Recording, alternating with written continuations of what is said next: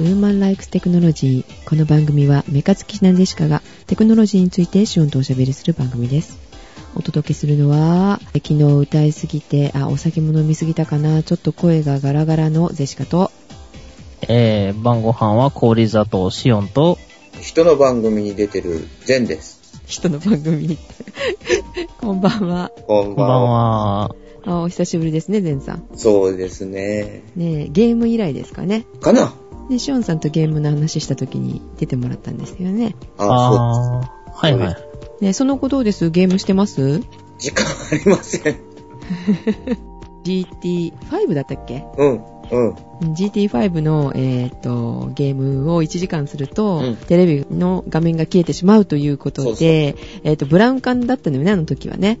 そうなんですよ。で、なんともね、まだまだ先だと思っていた地デジにね、一斉に変わっちゃうという日がもうそこに来てますよ。うん。今ね、はい。地上波の方で見てると、あと何日、そういう画面がね、左下の方にドーンと出てて、もう読みにくいったらありゃしないの、ニュース番組の時。はいはうん、そういう字幕が出てたりするときにもう見えないのよね。それで邪魔されい。て。全部被ってるよね。うん、じゃあね、あの、地デジの方を見なさいよっていう話なんだろうけ ど、あの、地上波の方が、あの、切り替えが早くってさ、ついついあっちにしちゃうのよ。画面汚くて全然関係ないからさ、イライラしないデジタルのやつ。そう。タイムラグがあるよね。そう、めっちゃあるでしょうん、ある。。しおさんどうイラってしないあんまり気にはしないですね。ああ、本当に。チャンネル回してるぐらいと同じタイムラグやと思っていれ ば、あ、チャンネルあの、ガチャッガチャって回すぐらい の、変えられないようにチャンネルを抜くっていうやつですかそうそう、あれ、スポってこうよく抜けるんですよね。やってましたよ。そう、抜けた時にドライバーを入れたらビリッとするという。みんな古い話してるね。大丈夫かな ?28 歳なんだけど。あ、と、母から聞きました。遅い遅いぞあーねえ、もうびっくりだよ。そっか、そういうタイムラグをこうね、思いながらすれば気にならないと。いや、気になるな、でも、もうイライラしちゃう。あ、ちゃんとチャンネル回せたのかなって。回せないで、うん回すんじゃない。押せたのかなって思ってね。気になっちゃう、地デジのやつを。そうね。で、そうやって嫌がっててもね、もう強制的になっちゃうので仕方ないなと思いますけども。ね。もう対応されてますね。お二人とも。地デジ化してますかいや、一応そも、そもそもあんまり見てないんで、家の他の家族が見てるのが映ってればいいかな。うん、対応されてるって話ですよね、でも。そうですね。うん。ゼイさんと壊れて、あの、あの後どうしたのかしらと思って。あの後全くつかなくなった。やっぱり。で、地デジにもなるしで、変えたのかな泣く泣く。泣く泣く。 でも忙しくってゲームはできてないのね。 うん。テレビも最近つけてない。あそう。 そうですか。うん。今日ね、ゼンさんに来ていただいたのは、はいはいシオンさんから突然メールがポンと来まして、デミオって書いてあって、えって、ミャオってなんか泣いたのかと思って、ミャオって、 ミャオミャオって返したのね、メールを。 でそうじゃないよ、という。ね、シオンさん。えー、まあ大体そんな感じで。えーで、なんかデミオの話をしてたんで、ああ、じゃあウテクで撮ろうかということでね、えー車ならあの、ゼンさん出ていただいて、コメントいただいたらいいかなとね、車好きなゼンさん、よろしくお願いします。えー、松田が最近元気がなかったんですが、うん。うん。新しいデミオ、えっと、6月30日発売のデミオで、えー、新しいエンジンをね、出してきたんですよ。そうそまあ、それが、えー、名前がスカイアクティブっていうやつで、う。うん。最大の売りにしてるのは、リッター30キロ走ります。それがすごい。おう30キロっていいね。こうフやィっットよりいいんじゃないかな。ホンダのね。たフィットは24キロ。あフィッターあ、これを上回って30キロですか。すごいですね。まあ一応10.15モードで30で、えー JC08 モードで25とう。んそうえ、実際に走ったらどのくらいなのかなまあ、JC08 モードっていうのが割と実際の燃費に近いものにしようっていうのうんでやってるので、ここの9掛けぐらいがまあ、実際にかなり近いですよね。ということは 20? 22はいくんじゃないですかフィットといい勝負かな。フィットが JC08 モードで20.6ぐらいかなあ。そんなものううーん。んーん、そうなんだ。あ、それは普通のフィットだよね。ガソリン車だよね。うん、ガソリン車。もうちょっと行ってるのかと思ったんだけど、そうでもないんだ。あのー、変速機で違ってくるんですよ。うん、変速機で。はい。 5速マニュアルになると燃費がちょっと悪い。あ、そう。そうで、えっ、と、今はあのー無断変速っていう CVT? うん。うあれになると1キロちょっと違ってくるんですよ。ーん無断変速って、私に断りもなく変速しちゃうよっていうやつうーんとね、え、そこ、誰か突っ込んでよ。あのー、感じが違いますよね。うん、わかりました私に無断でこのお菓子食べちゃダメよ、みたいな。そこか。そうそうだよ。うんいやはい、失礼しました。はい、元に戻しまして。何無断変則って。無断変速っていうのは、あの、なんて言うんだろう、変速機の中に、あの、ベルトみたいなのが入ってて、はい。その、ベルトがね、回ってるんだけど、ずっと。うん。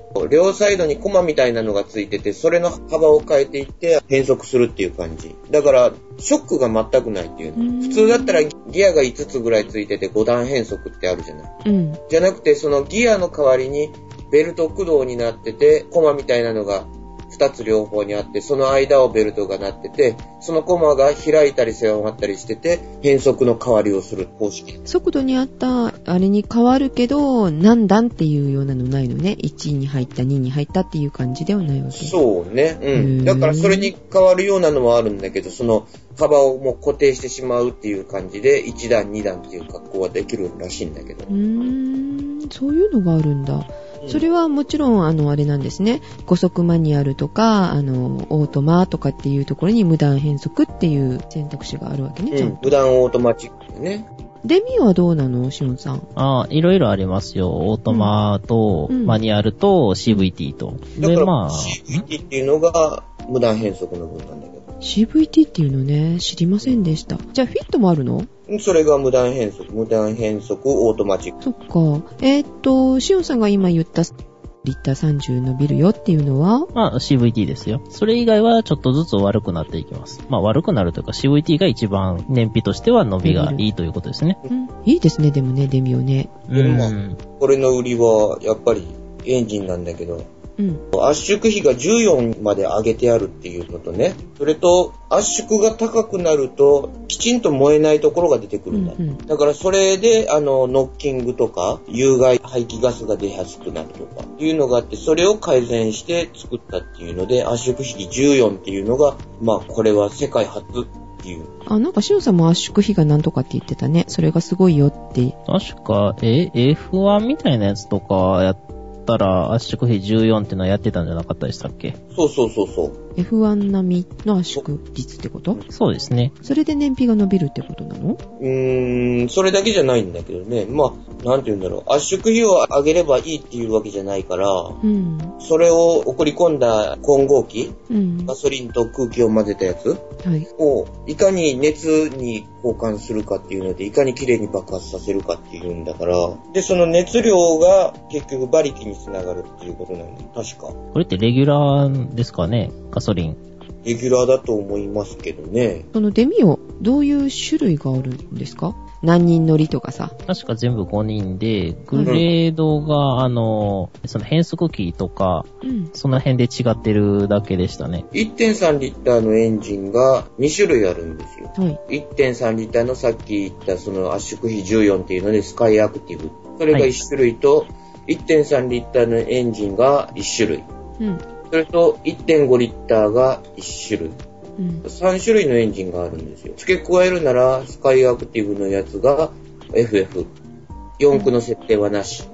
で、1.3リッターのエンジンに4区があって、1.5リッターは FF のみ。え、一応4区あるのうん、4区はね、スカイアクティブは積んでない。ああ、じゃあ燃費はあんまり良くないよっていう話、うん。だから、リッターで10.15モードで17.8キロ。まあ悪くはないけどね。うんエンジンが全く違うからね。ああ、そうなのね。それでも、だいぶ良くなってるのは、元々の車体のベースの重量を、前のモデルよりも100キロ近く削ってるんで、 100キロすごいね。軽くなってる。へーはいと、5ドアみたいな感じなのかしら、デミオって。 4ドアのハッチバックっていうやつかな。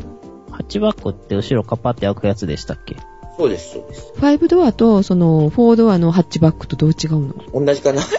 言い方の違いですかうん。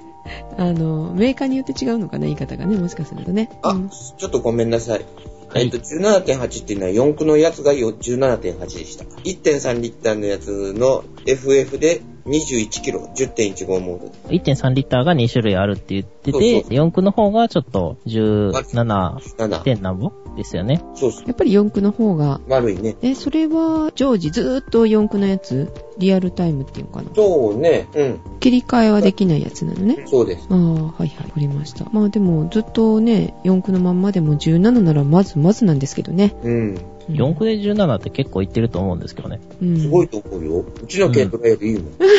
下手したら、うちの、あの、ストリームよりいいかもしれないです。え原付きでのは。、あの、あいつは、車体が重たいので、70キロぐらいあるんで、えで、しかも三輪なので燃費がよくありませんのでね。やっぱりね。うん。おーでしかの古いフィットちゃんは4区ですけど、今が 17. 点何歩ぐらいかなリッターが。お18いかないぐらいかしら。あれも4区なんで、ずーっとの4区なんで。カタログ通りだよね、それ考えたら。1.3リッターが10.15モールで、確か17だったよ。あ、そうなのうん。もっと良かったよ。だって19回だから20近く行ってたもん。長距離走ると21とか出てたよ。ほう。走り方かな、やっぱりね。多分そうだと思まうね。あ、走り方が一番重要ですからね。ねえ。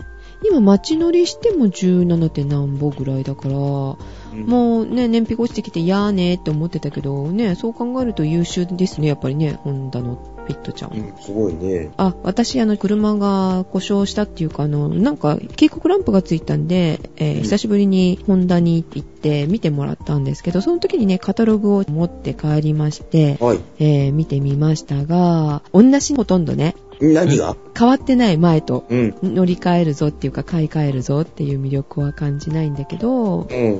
ああ、ここがすごく良くなったっていうのはないってことですね。そうそう。うん。ただ驚きだったのは、私の車の荷物を乗せるとき、うん。後ろの座席ってペタンとまあ倒れてフラットになるんですけれども、2台との間がね。はいあれがね、倒すときに、後ろの座席2つに分かれるんですよ。2人分座れるスペースと1人分座れるスペースが別々に倒すことができるんですけども、うん。その片一歩だけを上げたまんま背の高い荷物が乗るっていうことがね、もらって書いた、そのカタログに書いてあったんですよ。で、あーいいなぁ、そんな機能ついてて、確かにそれだとね、汚れ物とかパンって置けるよね、とかって思ってたら、なんとあの、今の私のフィットちゃんにもできたと。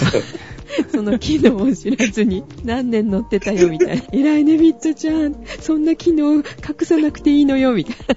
隠してない、隠してない。それも人がここを上げてたらいいんじゃないのってガンって上げて、いや、落ちてくるからそれって言って、いや、上がったままよ、みたいに言われて。 人にされて気づいたという。あ、同じ機能がついてる。 ダメですね。ちゃんとカタログ読みましょうねっていうかね。説明書にも載ってたのかもしれないですけどね。もう買っちゃうと見ないじゃないですか。 いや、見ようよ。あそう。 はい、すいません。最初に座席動かすときは見ますね。うん。えー、結局変わってないっていうことですよね。そうですね。ちょっと変わった部分もありますけどね、深いものがあの後ろの座席に置くことができるようになったみたいですけど、なんか最近、うんはい。フィットにバンができたって話聞いたの。しおんさん知ってるバンって、あの、でっかいやつですよね。そうそうそう、後ろに荷物がもっとの乗れそうなあの、長いやつ。はいはいはい。それはわからないですね。出た。ほフィットシャトルっていうやつ。シャトル。う。シャトあル。の、昔、あの、シビックにシビックシャトルっていうのがあったじゃない。知らない、え、私知わからんな。ないい知らないのシビックシャトルっていうのがあったのよ。えー、しおんさん知ってるいやー、私は16年前にあの、カーセンサーを読みながら燃費や性能だって言ってた人間なんで、あんまりわかんないですね。あ、そう。バンとかは燃費が悪いので、あんまり気にしてなかったんですけど。え、フィットのバンは、それは燃費いいのかしらうーんとね、これはハイブリッドと1.5リッターしかないのよ。あエンジンそう。ハイブリッドとうん。1.5リッターのエンジンしかない。1.3リッターの仕様がないの。うーん。やっぱり重たいからかな。どうなんだろうね。燃費はどんな感じ10.15モールで30キロ。え一ー、緒。で、JC08 モードで26。さすが、ハイブリッドですね。うん。えー、ちなみに、1500うんのエンジンは、 10.15モードで20。えっ、と、JC08 で18.6。まあまあ、でもそこそこですよね。いいと言えばいいですね。版にしては。うん。シオンさん、こうどうですかこの版で、この燃費。これなら許せますかああ、いいと思いますよ。うん。ね。うん。あの、どっかの私の家のね、家族使いのベルファイアっていうやつは、あの、今度ハイブリッドが出るらしいんですけど、んそうね。出ますね。ハイブリッドになって19ぐらいらしいんで。ああ、うんまたでもあの車体めちゃ重いでしょ、ベルファイアって。重たい。だから、ああの重さで19とか走るっていうのはいいと思うよ。すごいことだ。 7人乗りですしね。うん。あの手のね、大きい車はもうリッター7かなって思っちゃうもんね。10以下でしょ、みたいな。ああいう車こそ、ディーゼルエンジンでいいような気するんだけどな。あまり走りは求めないでしょって感じでね。う。うんん。前のね、ルシーダーもうん。あったんですけど、それはディーゼルでしたね。うん。うんうんどうでしたかうちはあの、家族が結構多いんで、そういう、えー、いっぱい乗れる輸送力のある車になっちゃうんですよね。まあでもそんな車だからこそ燃費がいいのに乗りたいですよね。うん。あと、あの辺って、大きくて、こう、擦りそうな道がいっぱいあるんですけど、うん。うん擦したこともないんですけどね、まだね。えーと、確かぶつけたのが一回やったかな。軽トラの方を。ええ あの、ブレーキを踏み損なってこうって、あの、後ろがね、見えないんでね、サイドミラーでないと確認できないんですよね、あいつが。ああ。で、ちそょうっと出っ張ってたとこにゴツって当たっちゃいましたね。まあまあ、それは置いといて。うん。まあ、あれでなんか、あの、新しいやつでは、上から見たような視点のバックモニターみたいなのの、俯瞰モニターみたいなのが出るみたいですよね。うーん。ああ。あ、そういえば、あの、スカイアクティブにディーゼルあります。おー。あるんだ。はい。ディーゼルも、なんと、圧縮比が14です。すごいね。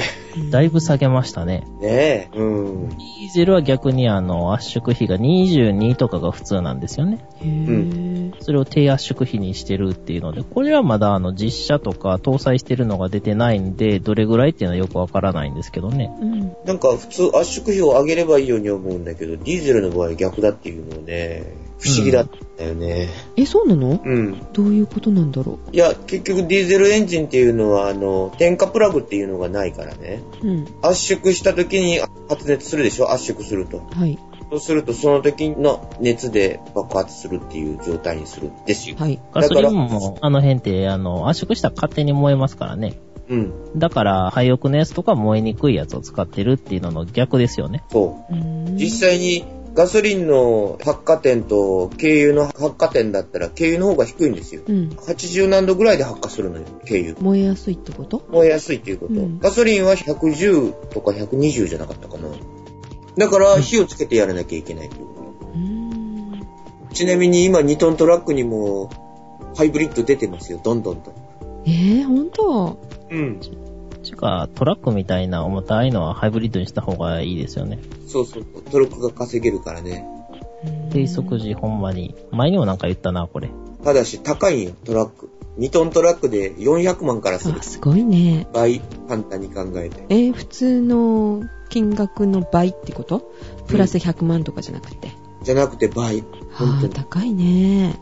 あ話ちょっと戻しちゃうけど、フィットのバンタイプ。顔はあのフィットのまんまなんだよね。そう。で、後ろがバンのあの形でビニョーンって長いってことだよね。うーん、後ろもフィットと似てるよ。あ、似てるのうん。えーじゃあそんな違和感ないの、ここから見るとね、長いという感じ。うなんんかちょっと気持ち悪い形をちょっと想像してるんだけどさ、バランス取れてるのかしらと思ってさ。いやいやいやいや、ライト周りとかほとんど一緒だと思うよ。あ、そう。後ろのこっちも。後ろも、じゃああんな感じでカパーンと、でも高いってことね、バンタイプだけど。うーん、えっ、と、形的にはね、フィットよりちょっとね、低い、後ろが。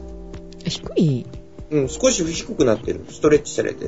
うーん。で、荷物を乗せるために、後ろの席がね、ちょっと前に出てるらしい。ああ、そうん。だから、後ろの居住性はちょっと悪くなってう。うる。んなるほどね。位置づけとしては、フィットの上級者っていう感じなんだって。上級者。まあ確かにね、バンっておお金持ちさんが乗る車のことですものね。そうかうん、そうで、あの、乗馬に行く人のための車、もともとは。あ、そうなんうだ。ん、え、馬乗せるんですかえ、それ違蔵を乗せるんじゃないのう。ほうほうほなんかパンって言ったら、ね、どっかのお店屋さんがよく乗ってるのしかわかんない。そう、ね、使われ方が変わってきたからあれだけどね、日本だと、なんか安っぽい感じを受けるんだけそど。うそう、商用車って感じだよね。うん。だから結構、外車とかのあのバンって高いじゃない。高いね。多分、日本との位置づけが違うのかな、バンのね。うん。ま あでも、まあまあの燃費だし、バンもそれはいいかなって思いますね。そうね。まあちょっと高いけどね。う。え、なんぼでしたっけガソリン車で、えーっと、165万から、ハイブリッドで185万から。バンの値段としては、でもまあまあかな。うん、安い方だと思うよ。ねちなみに、フィットのガソリン車と比べたら15万円ほど高いぐらい。あ、そう、そんなものへえ。うん。で、これ比較になるのかな。プリウスより65万円安い。いや、プリウスと65万しか変わらないんだね。うん、そうねプ。リウスの乗用4人乗りと、っていうことね。バントっていうことそれは。そうそう。うん。うまあん。基本プリウス高いですからね。ね、高いですもんね。あ、ちなみに、あの、さっきから出てた、最初に出てた、マツダデミオの新しいやつのスカイアクティブは140万です。うなかんなかいい、いい感じのお値段ですね。まあちょっと割高だけどね、普通のやつの1.3リッターより。普通の1.3リッターのエンジンのは、デミオはおいくらえーっと、114万9000円から。あ、その辺やっぱりフィットなんかと同じような値段だね。うん。まあね、排気量が1.3リッターっていうところだからね、もううん1.3リッターが今、ひしめき合ってるからね。フィットちゃんの1.3リッターは今いくらですか昔買ったのが確かね、100ちょいぐらいからあったのよね。そうそうそうそう。で、いろいろ装備をつけて、確か120万ぐらいじゃなかったかなと思うんだけど、今も多分変わらないはず。ほうとんど。ん、じゃあやっぱ120、30万で買えるかなってことなんでしょうね。うん。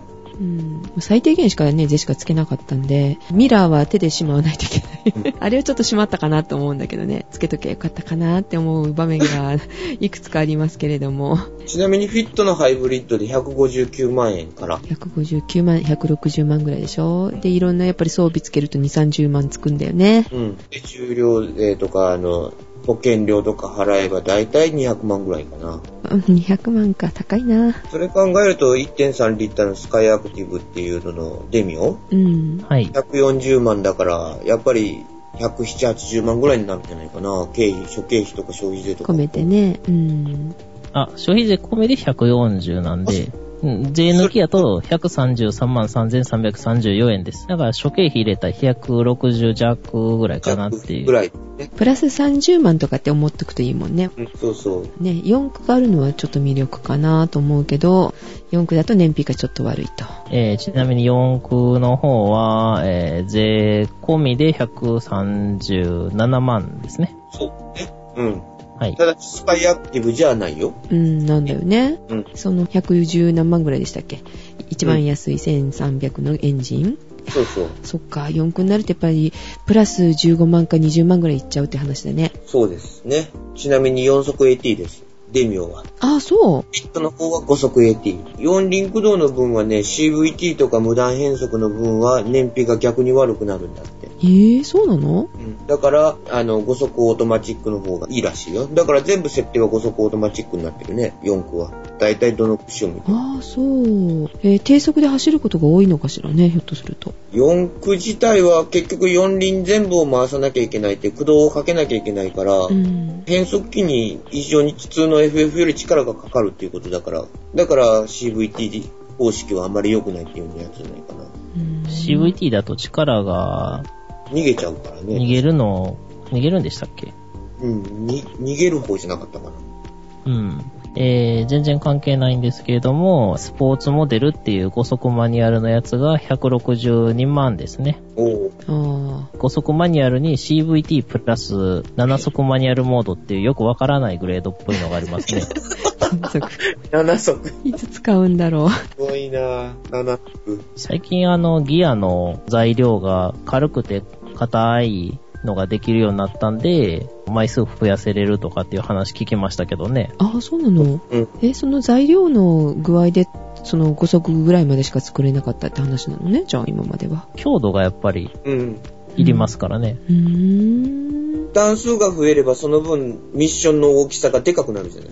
うんうん。場所的にそれを無理やり突っ込まなきゃいけないところを取らなきゃいけないから、うん。足回りとかそういうところに出っ張りが多くなるとかね。逆に同じ大きさでやろうとすると、1枚ずつが薄くなるっていう。そうそう。最近は多いもんね、多段変速が。うーん。面白い話があって、ベンツとかも、なんか走りに応じて7段変速は2つずつ飛ばしていくんだって。1速から発進して、次が2速を飛ばして3速につながったりとか、うんうん。 4速を飛ばして5速、6速飛ばして7速にとか、コンピューター制御でその時の走りに応じてうんうん段数を飛ばしていくんだ。で、多段変速で効率のいい燃費を稼ぐという方式で多段変速を採用してるとは書いてあったけどね。へぇー。シオンさんだったらどれ選びますか今までの紹介の中で。もし、は自分が乗られるとすれば。え、自分が乗るんですかそえ、なんかまあ別に4人ぐらい乗れたらいいかなっていう程度なので。う。うん。燃費のいいやつにしますかとなると。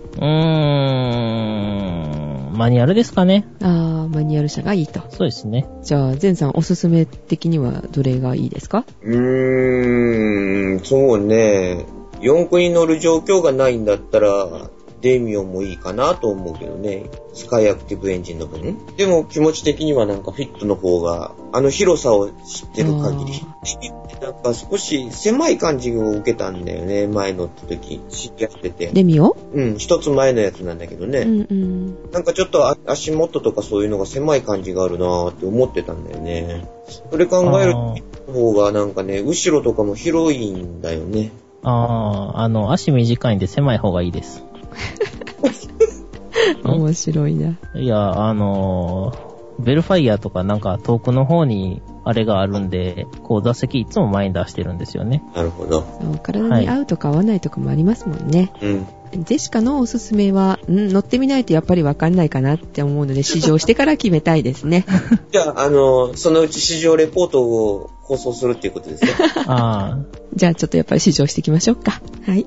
はい。そうですね。なんかあの、市場のあの、このお店でどのグレードが置いてあるか、検索とかもウェブページでできますよ。あーはい。ということで、では近いうちに試乗に行きたいと思います。はい。はい。という、今日は新エンジンのね、えーお話をお届けいたしました。ゼンさんありがとうございました。はい。お届けいたしましたのは、ジェシカと、シオンと、えーそのうち撮るよ。全でした。 ローカルローカルの話かしら、それ。はい。おやすみなさい。